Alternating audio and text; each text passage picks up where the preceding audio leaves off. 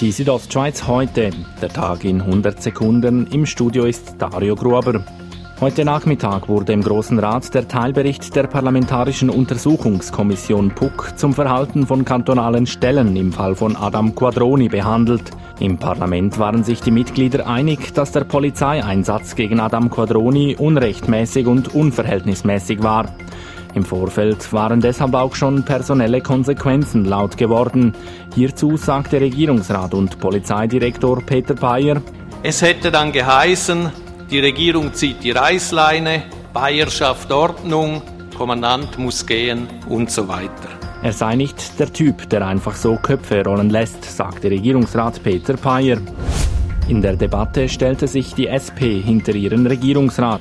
So sagte SP-Großrat Konradin Kavietzel. Es wäre wohl falsch zu glauben, dass einfach eine Person zu entlassen die strukturellen Probleme, die vorliegen, lösen würde. Die SP werde der Bündner Regierung auf die Finger schauen, so Konradin Kavietzel.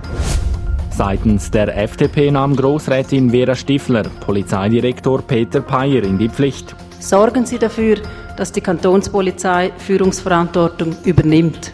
Sorgen Sie dafür, dass Kaderpersonen in Sachen Führung geschult werden.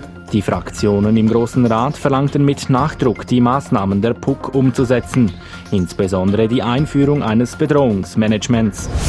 Die Südostschweiz heute, der Tag in 100 Sekunden, auch als Podcast erhältlich.